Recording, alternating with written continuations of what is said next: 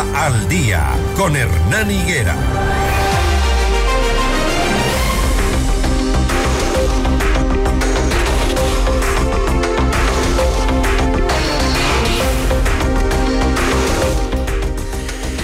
Bien, a esta hora hacemos eh, el contacto con nuestro invitado, el general eh, Wagner Bravo, ex secretario de Seguridad Pública y del Estado. General Bravo, buenos días.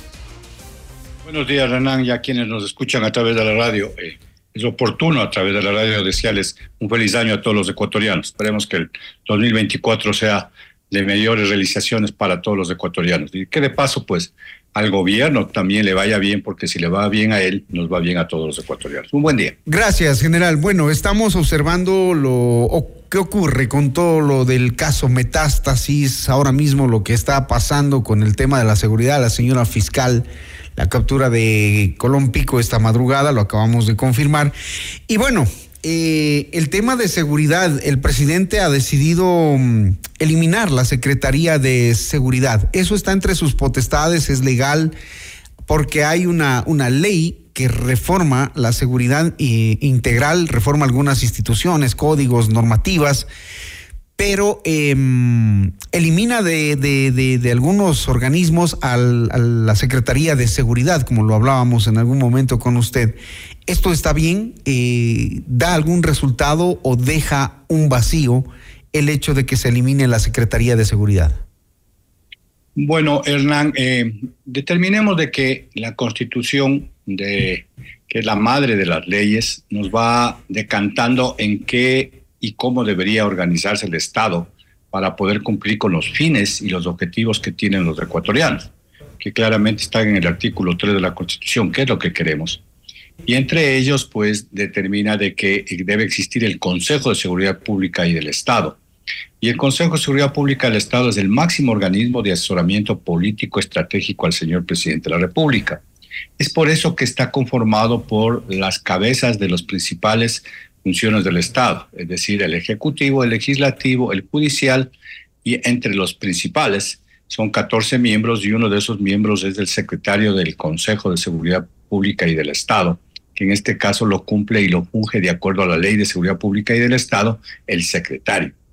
De lo que hemos escuchado, el señor presidente ha decidido que se elimine la secretaría eh, y ahí yo quiero redundar en algo, no puedo defender la función y el trabajo que yo realicé, pero sí el trabajo que han realizado 42 personas desde que se creó el 2 de agosto del año 2022.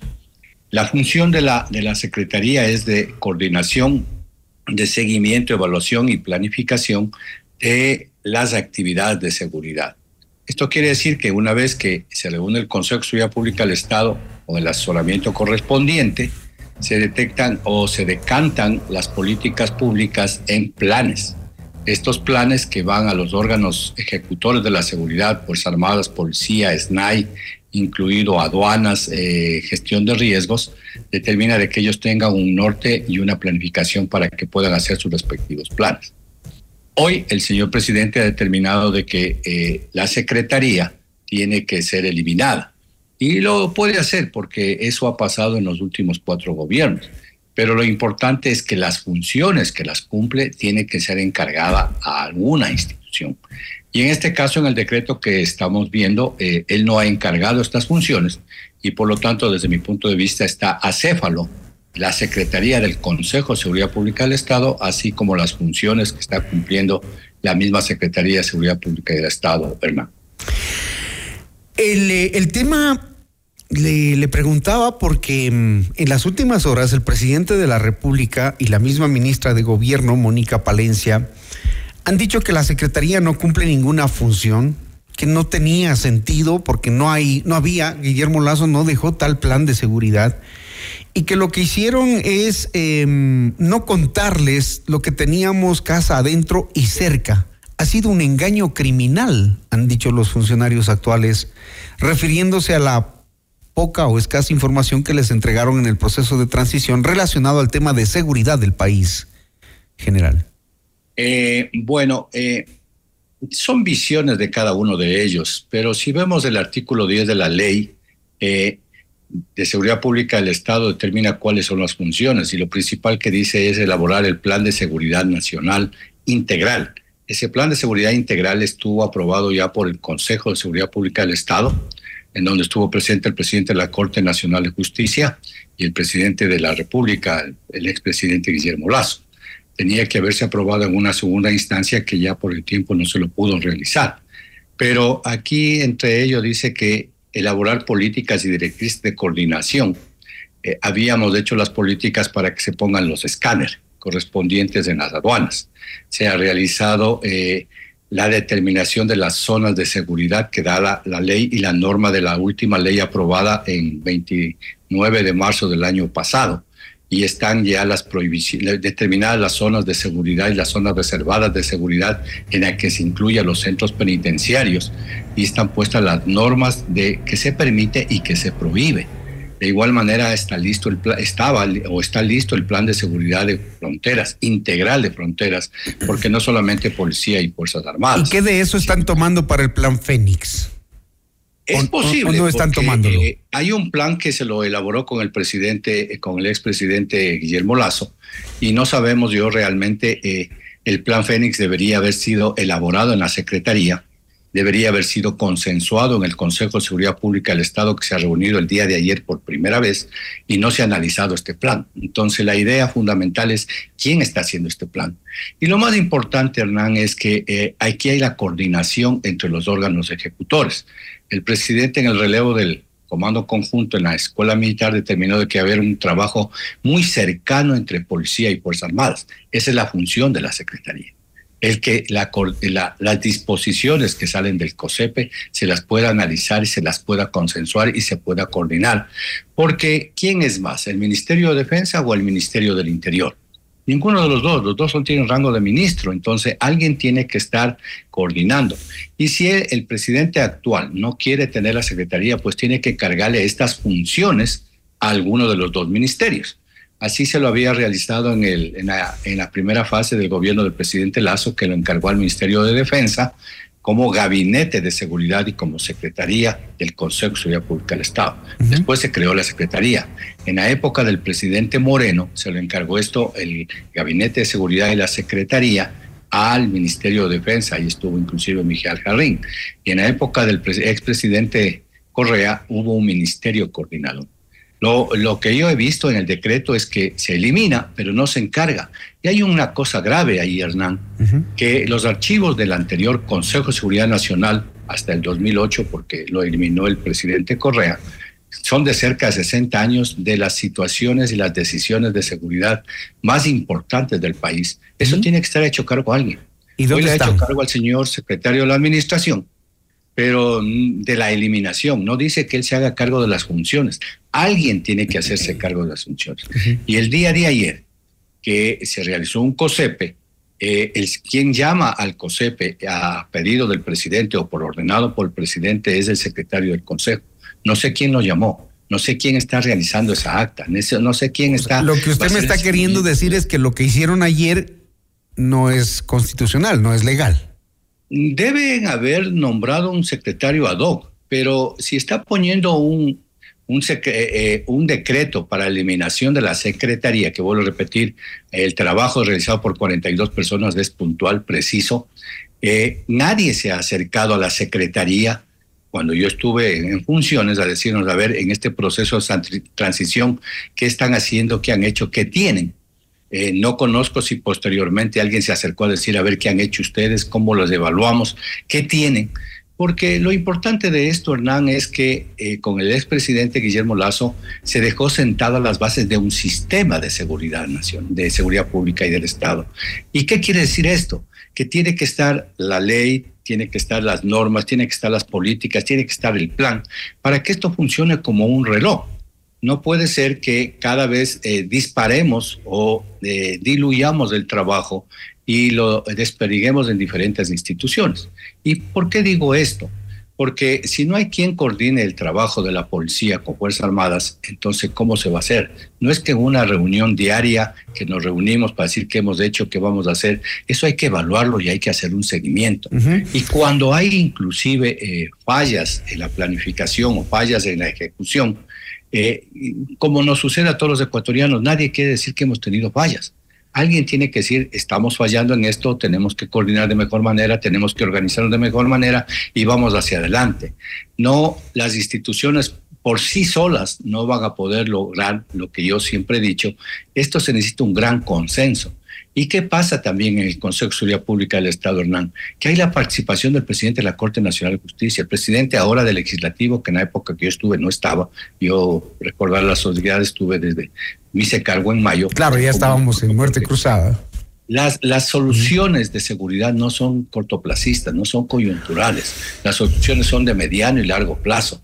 Y no tiene que ver solamente un estado policíaco que vamos a los militares, a los policías. Aquí tiene que ver los otros órganos que son Secretaría de Riesgo. Se ha hecho un buen trabajo y toda la preparación para enfrentar el fenómeno del niño, que al parecer no va a llegar por algunas circunstancias del medio ambiente, pero se ha hecho un gran trabajo con el, eh, con el SNAI eh, desde que se creó el, el censo para saber quiénes somos, cuál es la situación que se está viviendo, etcétera.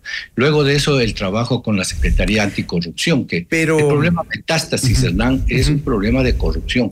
Porque el negocio del narcotráfico, que tiene muchísimos recursos, está enfrentándolo y fue elevado al nivel de amenaza. El, el nivel de amenaza quiere decir que le está enfrentando al Estado. Y es así que nosotros para eh, manejar y capturar a los delincuentes tenemos objetivos de alto valor. Es decir, identificamos quiénes son los cabecillas, como lo ha dicho ayer el presidente, que va a pasar tres cabecillas a la roca. Es por ese trabajo. General. Pero los cabecillos, los cabecillas tampoco se quedan, con esto termino, Hernán, disculpa, tampoco se quedan ahí. Y ellos también han determinado un objetivo de alto valor a la señora fiscal. Entonces, quiere decir que la amenaza es real y tenemos que enfrentar esta guerra, pero organizados, en un sistema que nos funcione, en una coordinación que ojalá fuera del minuto o como un reloj. De lo que yo escucho y de las críticas que ha hecho el propio presidente y la ministra al señalarles que mm, lo que vivimos es un engaño criminal, eh, preguntaba yo ayer porque lo escuchaba al presidente decir que el gobierno anterior sabía el nivel de contaminación que tenía la fuerza pública y nunca descabezó, por ejemplo, a los generales, pese a que el presidente Guillermo Lazo algún día dijo, se van tales generales y al otro día los restituyó. Eso no entendimos nunca. Hoy hay una explicación cuando después de que cambie el gobierno, lo primero que hace Daniel Novoa es descabezar la cúpula policial. ¿Por qué no lo hizo Guillermo Lazo? Rápidamente, eh, recordemos que cuando el señor eh, embajador de los Estados Unidos eh, dijo que había contaminación de generales, eh, habíamos eh, en los medios de comunicación, inclusive el presidente Lazo, indicado que se den nombres, de tal manera de que se pueda determinar eh, quiénes son los que están contaminados. Hasta el día de hoy, solamente en el caso metástasis, hay un señor general que está presuntamente implicado. El que era jefe del ESMAI. claro. Las investigaciones llevarán a saber si es culpable o no. Pero lo que habíamos dicho es que no se puede eh, decir que todo el mundo está contaminado. Y si no se tiene, por la misma presunción de la, de la Constitución, elementos de juicio para determinar culpabilidad y una investigación clara, no se puede dar de baja a los señores generales.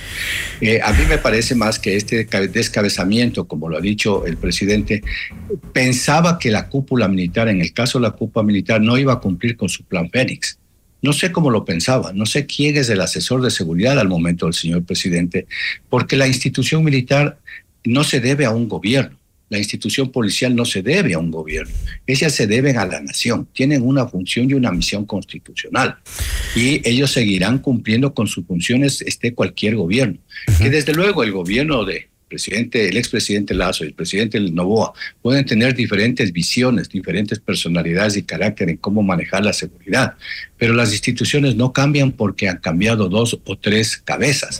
Las instituciones son jerarquizadas, estructuradas y organizadas para continuar funcionando esté quien esté en el gobierno y, con una responsabilidad y lealtad a la patria fundamentalmente. Y hoy la responsabilidad también interna institucional de las dos eh, fuerzas, digamos, la policial y la militar, de depurarse, depurarse, ya que, eh, claro, con todo lo que estamos mirando en el caso Metástasis, pues eh, es evidente que a la ciudadanía tienen que darle una buena señal. General, gracias por el tiempo y gracias por el, el análisis y las respuestas a estas preguntas que teníamos sobre el tema de seguridad. Muy gentil por atendernos.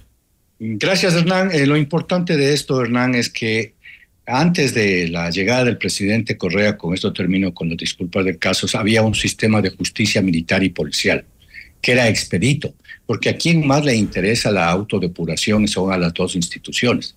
Por eso se, había un fuero, un fuero militar y todo eso, pero se lo destruyó. Se me va el tiempo, general. Disculpe, eh, eh, yo creo que hay que confiar en las Fuerzas Armadas, hay que confiar en la policía y esperemos que el presidente esté haciendo las mejores acciones, porque vuelvo a repetir, si le va bien a él, nos va bien a todos. Gracias, Hernán. Gracias. Seis de la mañana, 45 minutos. Allí tienen ustedes la información. Son em, eh, acciones que se están desarrollando dentro del plan Fénix. Han anunciado para la próxima semana el inicio de la construcción de dos megacárceles para replantear el tema penitenciario. Esas son noticias que se están desarrollando. Ya volvemos después de esta pausa.